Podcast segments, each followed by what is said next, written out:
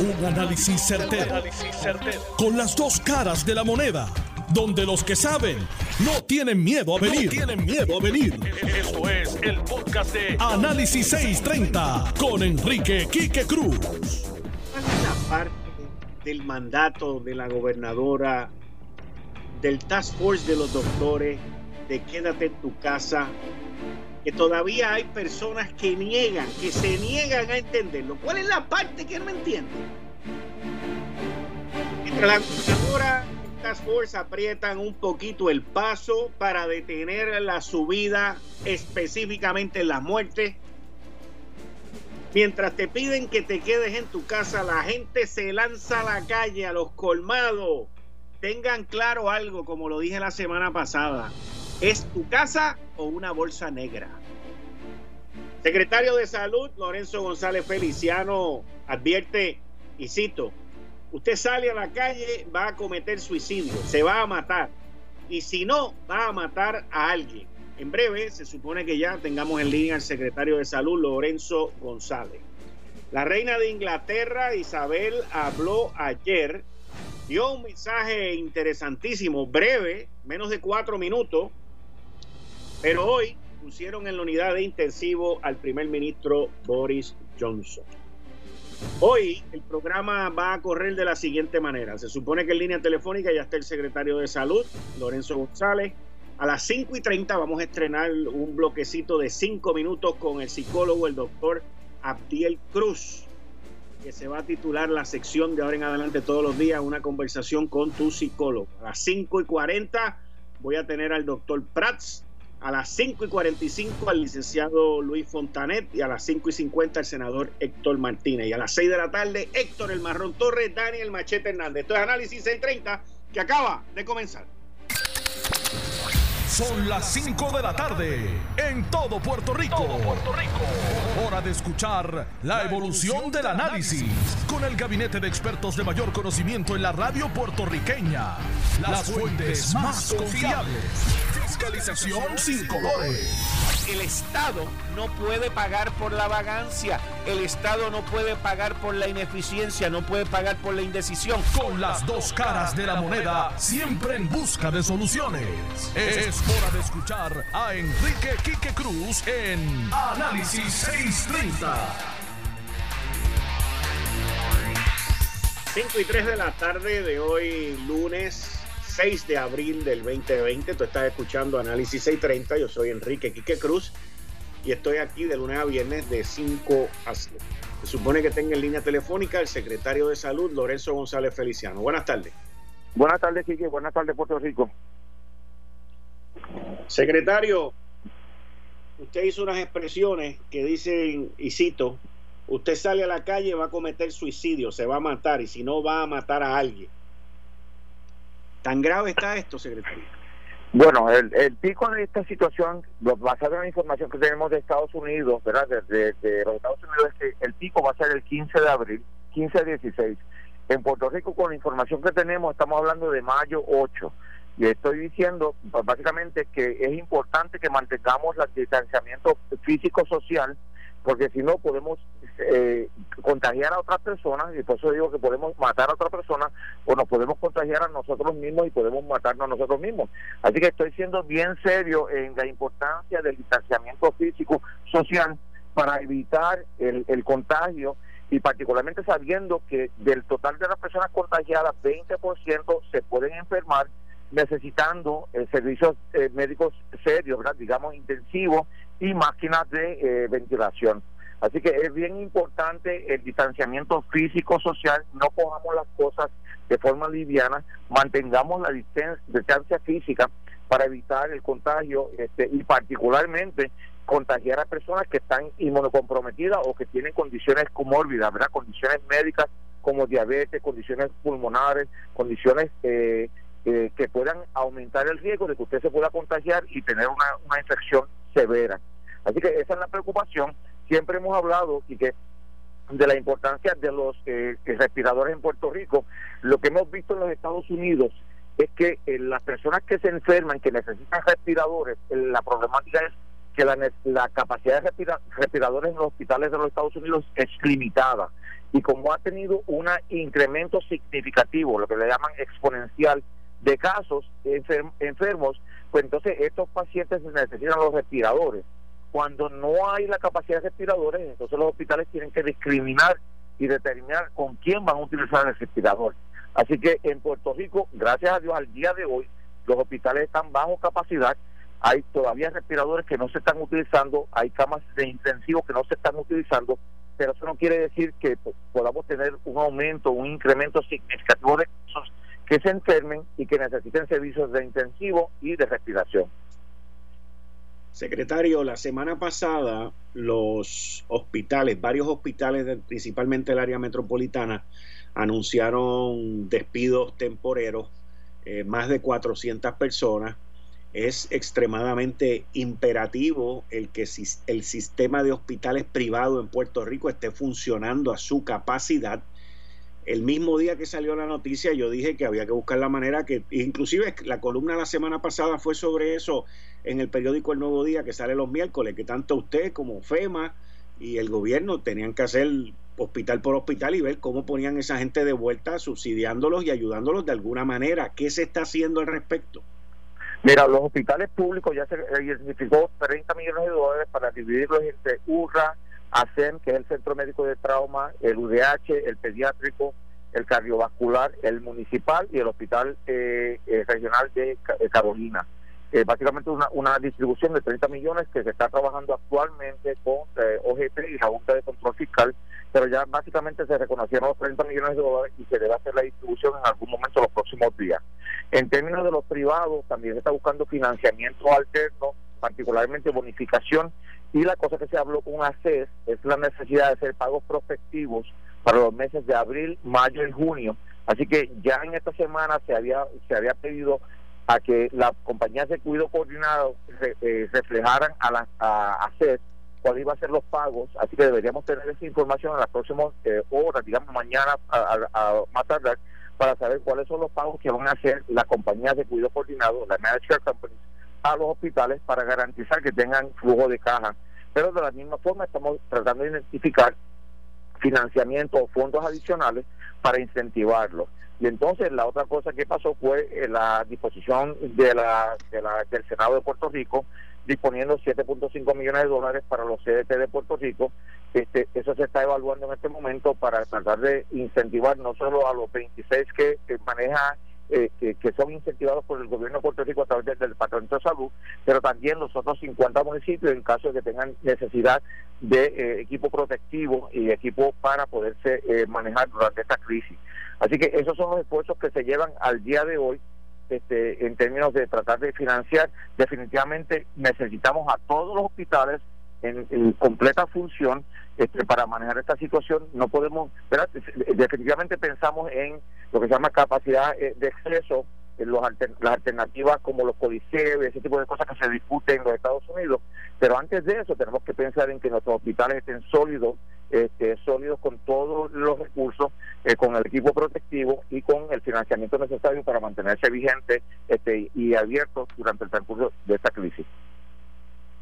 Bueno, ya vi que ayer usted en la conferencia de prensa mencionó que se había cancelado la orden de los 38 millones de, dólares y que hoy ya están en proceso de que devuelvan los 19 millones que el gobierno había dado de pago. Y vi también que la Junta de Supervisión Fiscal emitió una carta sobre esto hace poco. Definitivo, sí que hay que buscar el dinero, nos pertenece al Departamento de Salud, pertenece al gobierno de Puerto Rico, inclusive ese dinero es el potencial dinero que se puede utilizar para incentivar a nuestros hospitales a mantenerse este abiertos. Eh, ya sabemos que tenemos pruebas en, en otras áreas, el, viernes pasado recibimos cerca de 7.000 pruebas rápidas, hoy recibimos 200.000 pruebas rápidas que deberían estar disponibles para la distribución mañana, así que definitivamente esos 38 millones de dólares de los cuales se pagaron o se dieron un depósito de 19 millones de dólares que tienen que recobrar para usarlos para Puerto Rico en esta crisis y particularmente para contemplarlos para otro equipo o para incentivar a los hospitales de Puerto Rico. No, no sé si tuvo la oportunidad de leer la carta que Natalia Yaresco le envió a la gobernadora eh, sobre las compras eh, de estas pruebas, pero en el último párrafo dice que ambas compras eh, la de 3.6 millones y la de 38 millones, que ninguna de las dos cumplen con la ley promesa y que son eh, nulas. Y definitivamente no, no, he visto la, carta, pero estamos siendo justos y estamos evaluando todo lo que se ha hecho en el Departamento de Salud o en otros departamentos, particularmente como el Fondo de Emergencia, para garantizar que la utilización de estos fondos es, es conforme a orden y ley este, para servir a la población de Puerto Rico. Así que el Departamento de Salud que definitivamente va a apoyar el proceso, este, se somete a todos los requerimientos de ley este, y de la misma forma la gobernadora está apoyando nuestro esfuerzo en garantizar que se utilicen los fondos de forma responsable para eh, beneficiar a la población. La Junta dice, le pide a la gobernadora, estoy leyendo la carta aquí, la tengo frente a mí, que confirme para el 8 de abril que el gobernador ha cancelado estos acuerdos Así que, y que hayan, y que obtengan reembolso que son del fondo de emergencia. Nada, lo dejo ahí porque yo sé que tú no has leído la carta, pero eh, te lo notifico también. E, este, de todos modos, Lorenzo, te pregunto, ayer cuando estaba viendo la conferencia estaban hablando de para eh, el pico de 1.700 positivos y todo esto para mediados de mayo. Eh, pero si, y te pregunto, el, el, epidemiólogo Capó, el doctor Capó, que fue el que hizo esas proyecciones y llevó a cabo e, esa, esa explicación, y ustedes hablando de unas pruebas que iban a entrar en el mercado, ese número final, ese número que se ve hacia el final de los 1.700 casos y pico positivos, ¿ese número incluye la introducción de más pruebas en el mercado o eso es más o menos como estamos hasta ahora? Eso como estamos hasta ahora, esos son modelos probabilísticos que se utilizan, los epidemiólogos utilizan modelos logarítmicos para eh, proyectar. Básicamente lo que nos dice eso es que con el comportamiento que tenemos en Puerto Rico, en esa área, en ese pico de, creo que es abril, a finales de, a mediados de abril, se pueden ver hasta 1.750 casos, de los cuales el 10% necesitaría intensivo y posiblemente máquinas de ventilación eso implicaría, ¿verdad?, cerca de 175, 180 casos. Tenemos en el sistema más de 500 máquinas de ventilación, lo que implica que estaríamos preparados. Si mantenemos la curva en ese nivel, pues definitivamente estamos preparados y podríamos manejar la crisis. La razón de tratar de mantener la curva baja, ¿verdad?, es, es tratar de prolongar el proceso y asegurarnos que en ese tiempo nosotros garanticemos tener equipo adicional Así que básicamente en este momento, si mantenemos el esfuerzo que lleva Puerto Rico, definitivamente si tuviésemos pacientes hospitalizados, necesitando intensivo, necesitando máquina de ventilación, podríamos manejarlo. Si esa curva se sale de proporción, que es lo que he dicho anteriormente, y tenemos más personas que necesitan ventilación asistida o máquina de ventilación, pues quiere decir que aquellos pues, sobre la capacidad que tenemos no la van a tener y los hospitales van a tener que discriminar y establecer a quién, con quién la usa, con quién no la usan, aquella persona que no la tenga tiene la probabilidad de morir. Lorenzo, antes de que terminemos con esta entrevista, ¿algún mensaje que tú quieras recalcarle al pueblo de Puerto Rico? Sí, que gracias por siempre por, la ayuda. Este, sabes que lo aprecio muchísimo porque estuve contigo, me hice la primera oportunidad en los medios de comunicación. Este, a ti, al grupo que tú tienes, a Dani, a Héctor, que sabes que los aprecio los quiero mucho. Pero es bien importante para la población de Puerto Rico mantener eh, alerta, mantenerse eh, distante eh, sabemos que el momento más difícil va a ser de abril 15, que es la proyección que tiene los Estados Unidos. Inclusive el secretario de Salud de los Estados Unidos dice va a ser la semana más triste de la historia de los Estados Unidos, porque ellos esperan una gran cantidad de personas que mueran en ese transcurso de esa semana. Así que nosotros estamos hablando de abril 15 hasta mayo 8 como la, el, tiempo, eh, ¿verdad? El, marco de referencia que puede, podemos tener la mayor cantidad de afecciones o personas infectadas con eh, síntomas severos necesitando atención médica y necesitando ventilación. Así que se le dice a la población, por favor, manténgase distante, no coja esto de forma liviana, mantenga el distanciamiento físico social, todavía nos queda tiempo por correr, en este momento mantenga la distancia, la distancia es el esfuerzo más importante que se está haciendo para garantizar que nosotros tengamos la menor posibilidad de eh, infectarnos y consecuentemente la mejor la menor cantidad de personas que mueran por la condición del COVID-19. Secretario, ¿qué usted le dice a aquellas personas que están en la calle desobedeciendo, número uno, y número dos, que le dicen a la gente, ah, si yo sobreviví Vietnam, yo sobreviví la guerra de Corea, yo sobreviví esto, a mí no me va a pasar nada?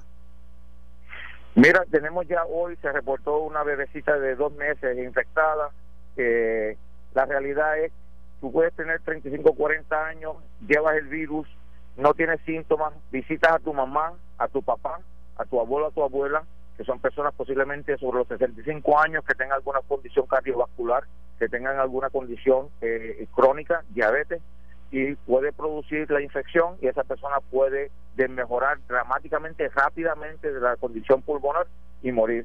Así que llevar el virus a la casa, inclusive a tus mismos familiares, a personas de mayores, personas de alto riesgo, puede producir muerte. Así que lo, lo, que se le dice a la población es mantenga el distanciamiento físico.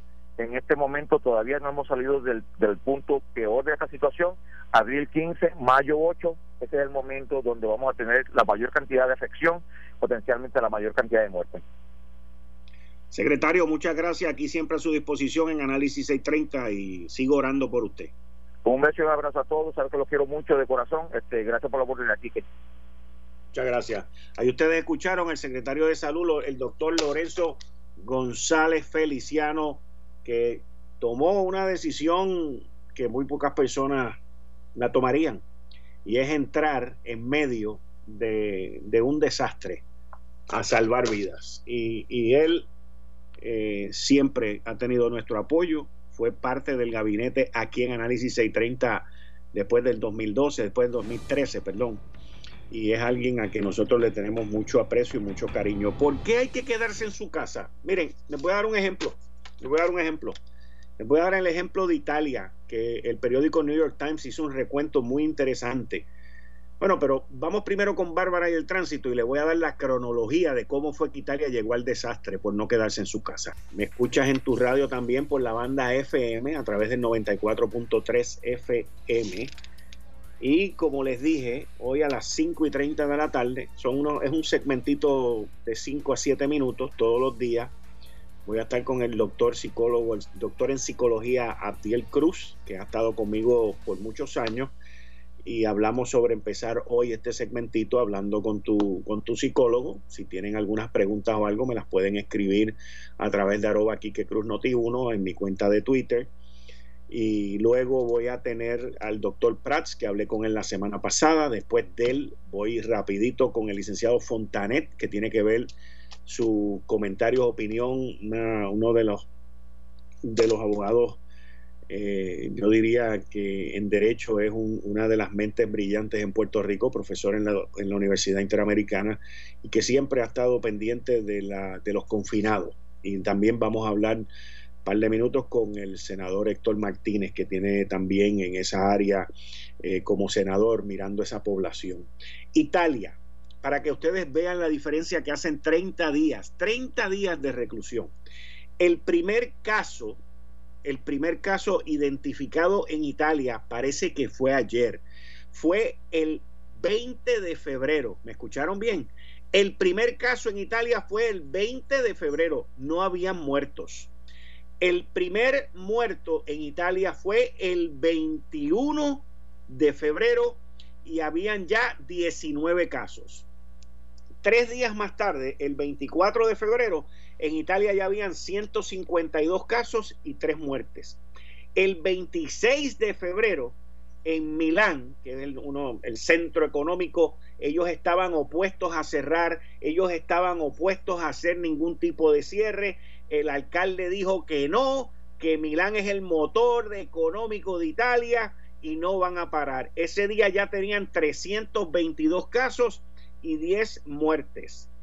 En marzo 10, tres, cuatro, no, que va, tres días, eh, dos semanas después, marzo 10, en Italia habían 10.149 casos y 631 muertos. Y ahí comienza un lockdown, un cierre medio zángano. No es hasta marzo 22 o 30 que se dan cuenta y empiezan los cierres de los restaurantes de marzo 22, 30, al 22 al 30. Estamos hablando de 30 días después del primer, del primer muerto. Empiezan el cierre los, los restaurantes, las tiendas, no es de manera ordenada, era como que medio voluntario y cierran las fábricas y luego comienzan a cerrar todo a finales de marzo. Estamos hablando de aproximadamente 37 días después. Y en ese momento ya tenían 47 mil contagios y más de 4 mil muertos, señores. Hoy Italia lamentablemente es un desastre, un desastre con los decenas de miles de muertos que tienen y la situación que ahora, ahora es que ha comenzado a mejorar. En Italia hay 129 mil positivos y casi ya 16 mil fallecidos. Fíjense la diferencia del 20 de febrero al 6 de abril. Estamos hablando de 40 días, 50 días, por la rapidez en que esto se propaga. Y por eso es que aquí en Puerto Rico se nos está pidiendo que nos quedemos en nuestras casas y que si vamos a salir, tomemos todas las medidas habidas y por haber. Yo no entiendo por qué la gente hoy tenían que salir como manadas corriendo hacia los supermercados. Me disculpan, me disculpan. Yo, al que no le guste lo que estoy diciendo, pues lo lamento mucho. Pero creo que hay mucha gente que está siendo irresponsable. Irresponsable. También creo, porque hablo con mucha gente, he hablado con mucha gente del sector de alimentos y he hablado con mucha gente del sector de la banca. Y los dos me están diciendo lo mismo, el mismo comportamiento. Y ese comportamiento es el siguiente. Me dicen, Quique, estoy viendo constantemente gente mayor frecuentemente yendo a los supermercados y frecuentemente yendo al banco. Comentarios como a mí no me va a pasar nada porque yo sobreviví Vietnam y yo sobreviví no sé qué y yo sobreviví lo otro y yo a mí no me importa, pues miren, son comentarios completamente irresponsables. Nosotros tenemos un deber y si no lo tienes contigo, yo no tengo ningún problema. Este es como el borracho que, que maneja el carro. Si el borracho que maneja el carro se quiere matar, no tengo problema con que se mate. Es que lamentablemente las probabilidades siempre son que el borracho mata gente y no le pasa nada a él. No le pasa nada a él. Y aquí nos puede ocurrir esto con el coronavirus. La gobernadora apretó la tuerca, al igual que Task Force de los médicos. Yo entiendo que la manera como lo hicieron, pues fue un poquito drástica. Pero yo no tengo los elementos que ellos tienen. No los tengo, no los tengo. La, la, la conferencia de ayer fue una conferencia de emociones mixtas y evaluaciones mixtas para mí. ¿Por qué? Porque ayer yo vi que nos querían presentar, nos querían presentar el que habíamos logrado mucho, pero que había que apretar la tuerca para lograr más. Y la gente yo creo que no entiende el mensaje detrás del mensaje. El mensaje detrás del mensaje es bien sencillo, por lo menos a mi interpretación. E inclusive el secretario de salud, Lorenzo González, el doctor Lorenzo González Feliciano nos los acaba de decir, solamente tenemos 500, 500 ventiladores. Si no nos quedamos en nuestras casas, no vamos a tener ventiladores para manejar mil o dos mil enfermos. No los vamos a tener. Por lo tanto, nuestra única y triste solución es quedarnos en las casas. Pero tengo que decir que por el medio crea confusión y crea ansiedad ante la gente. Y yo creo que el haber hecho esa conferencia de prensa ayer. Hay mucha gente que piensa que la conferencia de prensa ayer la hicieron para tapar lo de los 38 millones de pesos. Eso no había quien lo tapara. Yo creo que ahorita yo les voy a tocar el sonido. El lunes pasado yo le pregunté al secretario de salud sobre esa orden, eso ya lo sabíamos. La famosa orden de los 38 millones de dólares. Hoy la Junta de Supervisión Fiscal ha mandado a cancelar todas esas órdenes y las ha declarado nulas. Al igual que ya pues se recuperaron los 19 millones de dólares. Y qué bueno, qué bueno que cancelen todo eso y hagan las cosas como son. Yo con eso no tengo ningún problema. Metan leña, metan leña. Ahora, la gente está un poquito ansiosa. Yo no entiendo cuál ha sido la situación porque el único día que han cerrado ha sido el sábado, porque el Viernes Santo iba a estar cerrado y el domingo pues también.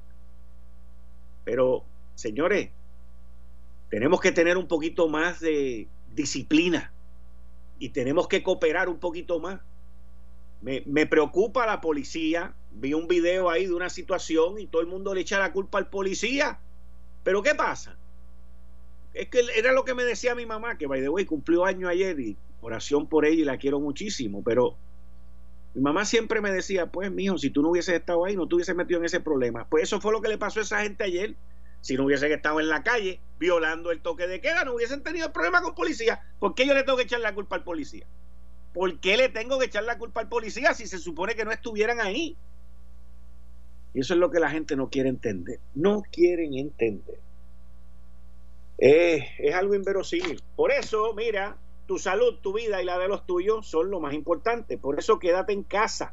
La gasolina Gold y todos sus empleados te hacen un llamado a que te protejas. Nosotros por nuestra parte seguiremos cumpliendo con el mandato del gobierno y de las autoridades supliendo combustible a todo Puerto Rico, siempre tomando las más altas medidas de seguridad y limpieza en todas nuestras estaciones Golf. Se le exhorta a todos aquellos a utilizar todas las medidas de protección, guantes, sanitizer, mascarilla. También estamos controlando el número de personas que entran a las tiendas para protegernos todos. Tú concéntrate en la vida y en la salud de los tuyos, que del combustible nos encargamos nosotros en Golf. Queremos también agradecer y reconocer a nuestros camioneros, empleados y a todos los detallistas Golf por su gran entrega y heroísmo en esta gran prueba. Unidos contra el virus podemos vencerlo y volver a la normalidad muy pronto. En Golf te queremos seguro siempre. Voy a una pausa y regreso inmediatamente con este nuevo segmento con el doctor en psicología Abdiel Cruz. Yo soy Enrique Quique Cruz y estoy aquí de lunes a viernes de 5 a 7. Regreso en breve. Eh, estás escuchando el podcast de Noti1. Análisis 630 con Enrique Quique Cruz. Yo estoy aquí de lunes a viernes de 5 a 7 por Noti1. Eh, durante el fin de semana yo estuve viendo una conducta de un grupo de ex Chief Information Officers. Son la, esta es la oficina que hay en el gobierno que se encarga de la tecnología, que se supone que se encargue. Y he visto un comportamiento muy interesante por parte de varias de estas personas que estuvieron en el gobierno anteriormente. Y noto, noto, noto, noto mucho interés personal en negocios y en cosas que, que han hecho. Pero estoy recopilando información, ahorita más adelante voy a tocar el tema. Ahora mismo tengo en línea telefónica al doctor en psicología Abdiel Cruz. Doctor, muchas gracias. Bienvenido aquí a Análisis 630. Saludos, Quique. Un honor estar una vez más con usted. Un, honor en este, esta nueva experiencia de ayuda social. Todos los días, doctor, usted y yo a las cinco y media vamos a conversar por cinco o siete minutitos. Y, me gustaría hoy una voz de, de parte suya a la reacción que dio la gente al llamado de la gobernadora de que nos quedáramos guardados por el peligro que hay y la gente pues salió para la calle este, en manadas a, acercarse en los supermercados. Adelante. Claro, claro, claro. Eh, eh Quique, eh, haciendo un análisis de la, de la sociología, ¿verdad? Los sociólogos tienen un concepto que es particularmente lo que Puerto Rico está viviendo hoy y vivió el fin de semana. Se llama la histeria colectiva. Esto es un fenómeno social, pero también psicológico está caracterizado por varios elementos. De hecho, eh, haciendo un análisis muy simple y rápido, eh, tiene dos, dos tipos. Está la, la histeria colectiva ansiosa, que es un tipo de histeria que experimenta síntomas asociados a algún tipo de ansiedad, eh, desarrolla muchas veces síntomas que tienen que, que, tener elementos físicos como un dolor abdominal, dolor de pecho, desmayo, etcétera, pero también está la histeria colectiva cuando las personas salen eh, de manera convulsionada, obsesiva, buscando, eh, como en este caso Puerto Rico, buscando artículos de primera necesidad. Yo tuve la oportunidad el sábado, debido a necesidades, yo nosotros recibimos en la en el, pueblo de Barranquita, so, no tenemos las muchas facilidades de supermercado y tuve que bajar al área metro y yo estuve eh, fui parte, ¿verdad? Dentro de estos procesos de histeria, fui parte de, ver en uno de estos comercios enormes que venden víveres, eh, las filas descontroladas, las personas descontroladas, etcétera, etcétera. a, a, mí me preocupa dos elementos si esta este esta aportación social o este segmento debe ser revolucionario, ¿verdad? Uno, el desarrollo de una histeria va a llevar a que haya otra crisis, porque nosotros evidentemente estamos creando crisis eh, infundada a base de la acción, a base de la ansiedad, a base de, de la compulsión motora, a base de lo que yo hago para tratar de solucionar mi problema. No necesariamente la compulsión, la histeria social resuelve problemas sociológicos, resuelve problemas comunitarios, resuelve mi problema aparente, entre comillas, aparente, mi problema personal, egoísta, pero no resuelve el elemento social. Segundo, Quique, a mí me preocupa la exposición a las poblaciones vulnerables y era lo que estabas mencionando. Los envejecidos, los adultos mayores, los gerontes, son los más vulnerables yo me atrevo a decir que el casi 70% de las personas que yo veía en la fila eran personas eh, de adultos mayores, es decir, que pasa 61, 62 años en adelante. Eh, ¿Y qué tal cuando nosotros en esta histeria exponemos a esas personas para no tan solo tener una problemática, sino exponerlo en términos físicos y lo que tiene que ver hasta, hasta llegar un momento hasta la vida? Tercero, los síntomas de histeria son síntomas de una sociedad que está pobremente orientada y desorganizada. Si existe mi mejor aportación hoy es esta. Si existe un antídoto para la histeria social, se llama la orientación, se llama el conocimiento, la información correcta sobre lo que está pasando. Si nosotros actuamos a base de lo que pensamos, miedos irracionales que se meten en nuestros pensamientos, la realidad es que vamos a descontrolarnos. Y ciertamente que vemos por ahí muchas personas que descontrolan y ahora tenemos acceso a tantos medios de, ¿verdad? Este, tecnológicos pero si yo estoy orientado, yo sé que mi acción estará basada a la información correcta que provee el gobierno, que provee las personas que tienen la información. Y segundo, si nosotros estamos orientados, estamos organizados. Y a mí me parece que todo este esta crisis, esta pandemia, lo que ha llevado, lo que ha expuesto a Puerto Rico es que no somos una sociedad organizada. Somos una sociedad que resolvemos el problema de manera activa, pero no proactiva, reactiva. Estamos reaccionando siempre, Quique. Es como apagando fuego, pero no necesariamente tenemos las herramientas para ser proactivos. Y creo, mi mejor recomendación en este, en este, en esta participación simple es que tenemos que organizarnos y tenemos que orientarnos de manera correcta, porque ese es el mayor tratamiento, mayor antídoto para yo disminuir mi ansiedad, mi paranoia, mi histeria, mi realidad, mi descomposición y tener claridad hacia las acciones que voy a tomar. Si nosotros lo logramos como, como país, si lo logramos como sociedad, creo que eh, hemos evolucionado y hay dos formas, y con esto concluyo, de utilizar la pandemia. O la utilizo para desarrollar información negativa, destructiva de mi vida, de mi familia, de mi sociedad, o la utilizamos para crecer. Y creo que este es el mejor escenario para nosotros crecernos como país, aprender, organizarnos y, poder conquistar o poder llevar a niveles que nunca lo habíamos hecho. Este es el momento. Y, que me parece que esta sesión eh, vamos a utilizar también información bien particular porque vamos a hacer en defensa en medio de la salud mental, que no veo a nadie hablando sobre la salud mental en medio de la pandemia y creo que vamos a utilizar esta, esta sección, esta parte, este, esta cápsula como como un elemento de avanzado por medio de Noti1 para poder orientar, transformar y levantar un país que está en histeria. Doctor, muchas gracias. Este, estamos hablando de, puntos que usted mencionó, una población pobremente orientada, pobremente organizada, buscando orientación, buscando comunicación. Y esto no es para echarle culpa a nadie, esto es un análisis profesional clínico que usted acaba de hacer a base de lo que ha ocurrido hoy. Y este segmento busca eso mismo, doctor. Muchas gracias. Eh, ¿Qué le podemos decir a esa gente que escucharon Esto es los últimos 30 segundos, 60 segundos. ¿Qué le podemos decir a, a, nuestro radio escucha?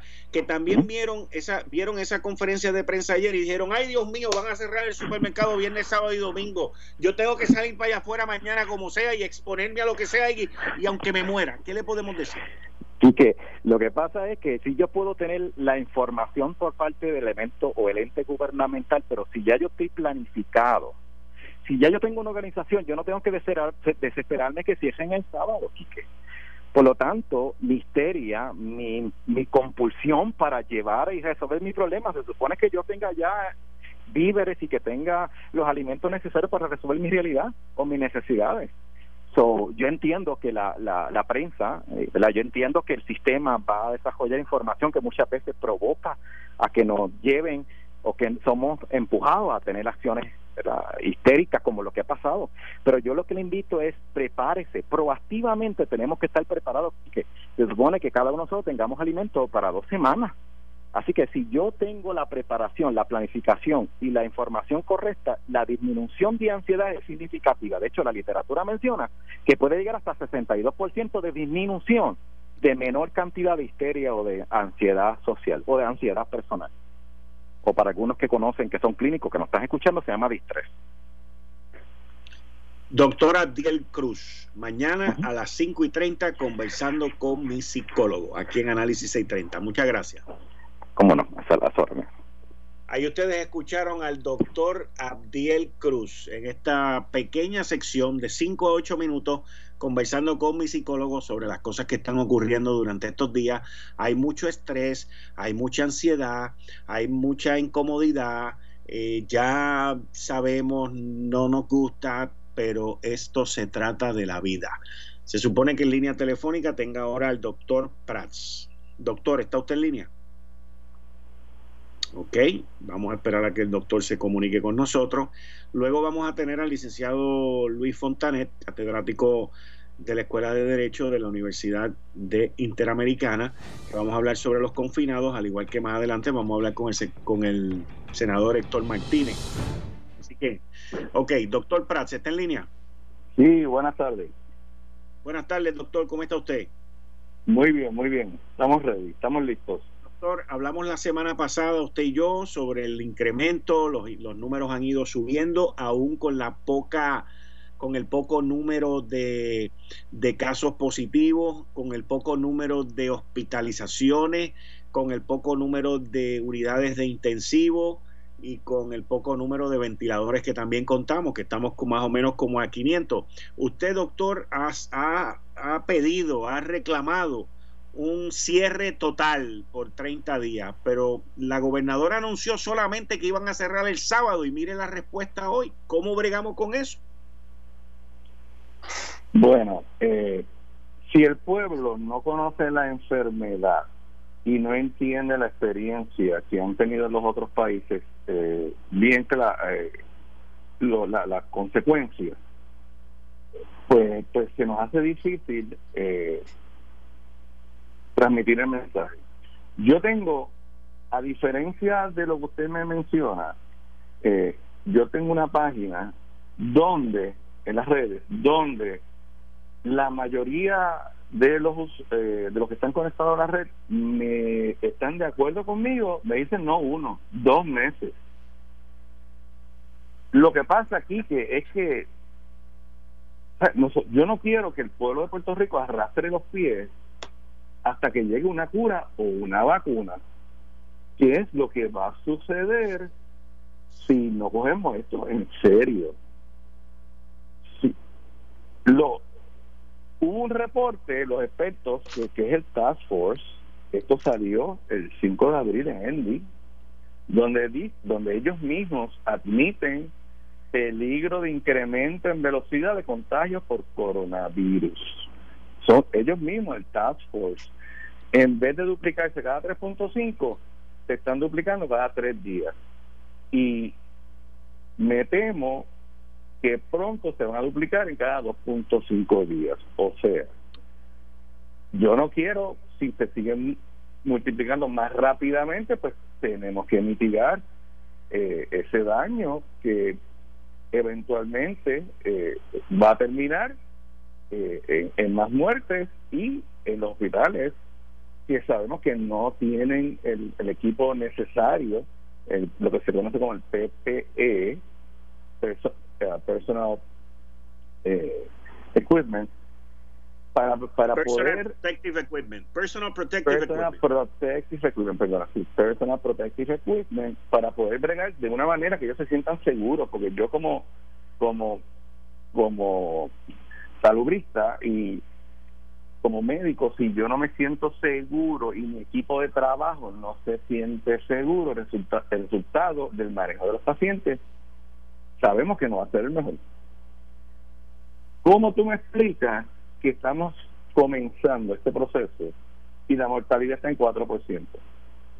Ayer en la conferencia de prensa se dijo que todo iba bien, que prácticamente que el epidemiólogo mencionó que estábamos, el, el doctor Capó, que íbamos como Singapur. En Singapur la mortalidad es menos de un por ciento, aquí está en cuatro. Lo que yo quiero decir es que hay algo que no cuadra, o sea, no cuadra porque la mortalidad nunca empieza en 4% en ningún país. Empieza en uno y puede... Doctor, pero ¿cómo, cómo uno trabaja el, el hacer un cierre de 30 días, que, que es de manera inmediata, como usted ha recomendado, con una población como la que tenemos nosotros? Ese es el problema. Ese es el problema, ese es el reto, esa es la situación. Porque no estamos en un gobierno autoritario.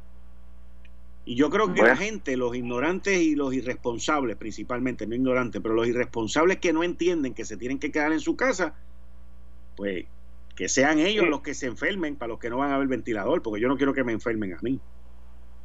Exacto, yo lo que yo no quiero comprar más ventiladores, hacen falta. Yo lo yo lo que no quiero es que el el puertorriqueño llegue a un ventilador y la única manera de hacer de lograr eso es con, un cierre total por mínimo 30 días.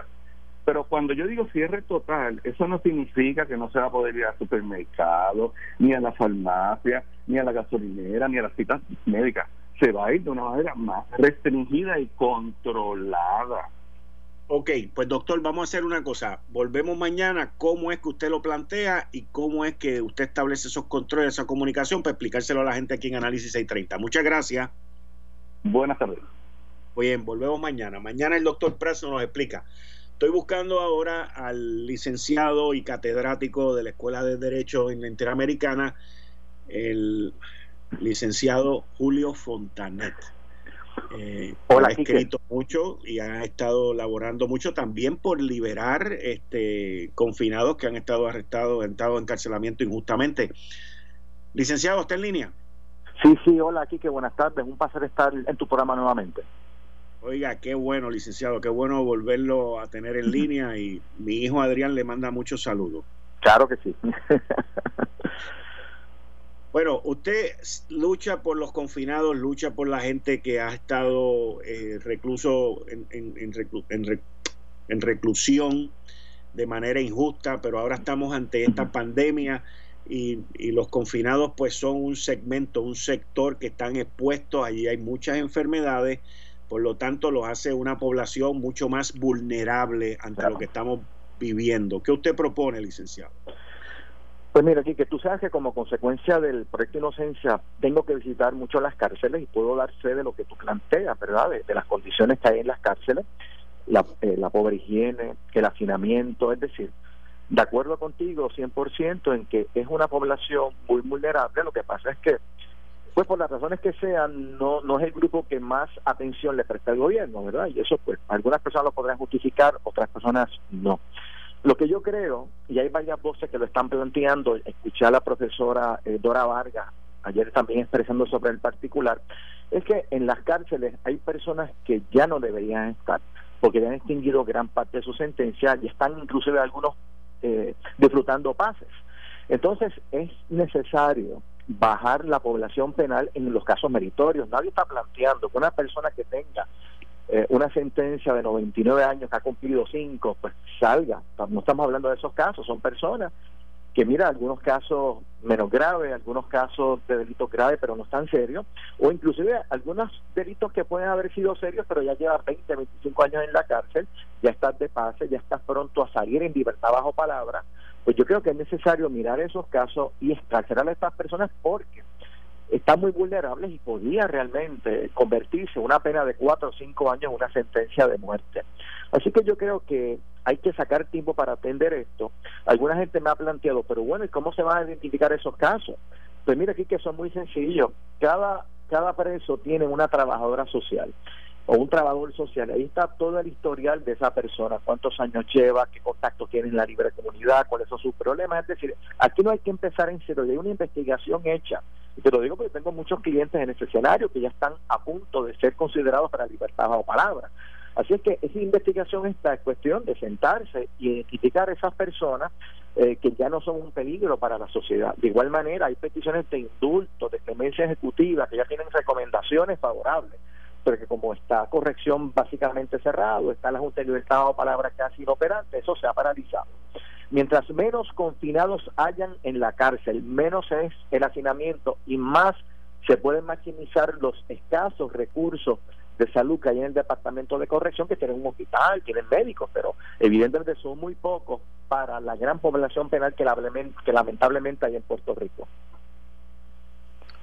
Y yo como que no veo, y no sé si usted se siente igual que yo, pero yo no veo como que el salvar vidas dentro de los penales, dentro del sistema de corrección, sea como que una prioridad ahora porque si no, esas, esas ideas que usted está presentando, pues se llevarían a cabo. La Junta de Libertad Bajo Palabra, en vez de estar mirando la novela de los turcos, pues estaría haciendo ese tipo de cosas y así los otros que están pertinentes con esto. Mira, no lo es, yo tengo que reconocer que para la mayoría de las personas en Puerto Rico, para bien o para mal, podrían pensar, bueno, es que son criminales, están pagando o están pulgando lo que se buscaron, ¿no? Esa, yo puedo entender que esa es una visión de algunas personas, pero personas por razones humanistas o razones cristianas tenemos que ver los confinados como personas como nosotros que cometieron un error, personas que, que pueden ser ya nuevamente útiles. Por eso yo no estoy diciendo que eliminemos las cárceles. Estamos muy lejos de eso. Oye, pero casos donde allí va a estar liberado el año que viene, la próxima... Se me cayó la llamada se me cayó la llamada con el licenciado Julio Fontanet en el momento que estábamos ahí. Este, así que licenciado, si puede, nos da otra llamadita. El licenciado Julio Montanet, eh, Fontanet, perdón, el licenciado Julio Fontanet es una persona que lleva estas luchas y hay que apoyarlo. Eh, y es eh, muy conocedora de, muy conocedor, perdón, del sistema y de la gente que está confinada Miren todas las ideas que nos acaba de dar. las situaciones no son ideas, son situaciones reales de gente que está ahora mismo en la cárcel, que van a salir el mes que viene o el año que viene, gente que han cumplido 25 años que ya van a salir, gente que están bajo la, oficina de la libertad, bajo palabra. O sea, hay, póngale que sean 100, póngale que sean 200. ¿Está en línea? ¿Está en línea?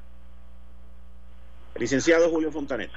Sí, sí, seguía hablando, yo estaba lo más entusiasmado, no sé en dónde me quedé, pero se nos cayó, se nos cayó en el momento que estábamos hablando de la Junta de Libertad bajo palabra, de lo que está pasando, los procesos. Que estamos hablando que gente que se merece una... No estamos hablando de cerrar las cárceles, estamos diciendo de casos que ya están listos para salir, casos que hay una investigación social que realmente se justifica, ¿verdad? Queda tampoco por cumplir o por, por recibir algún beneficio que lo que es o lo que fue una pena de cuatro o cinco años o una espera que tenían adicionales de un mes, dos meses, se pueda convertir en una pena de muerte. Tú me comentabas eso de que no se le presta mucha atención y es la verdad, yo creo que hay gente que puede pensar que es que se lo han merecido, se lo han buscado, pero ahí, están los, ahí hay gente que son padres, madres, hermanos, primos, que realmente eh, están en la, en la espera de una oportunidad que se han ganado, Quique, porque han cumplido, son, son candidatos ya eh, a libertad, están rehabilitados, no son un peligro, realmente no se justifica exponerlo a que mueran como consecuencia del contagio. Licenciado Julio Fontanet, estoy a sus órdenes para continuar con esa lucha. Vamos a hablar más a menudo y vamos a continuar con esto hasta que los que tienen que tomar las decisiones la tomen. Mientras tanto, nosotros seguimos en el carrito. Muchas gracias, Quique, por escucharme. Un abrazo a todos. Esto fue el podcast de Notiuno. Análisis 630 con Enrique Quique Cruz. Dale play a tu podcast favorito a través de Apple Podcasts, Spotify, Google Podcasts, Stitcher y notiuno.com.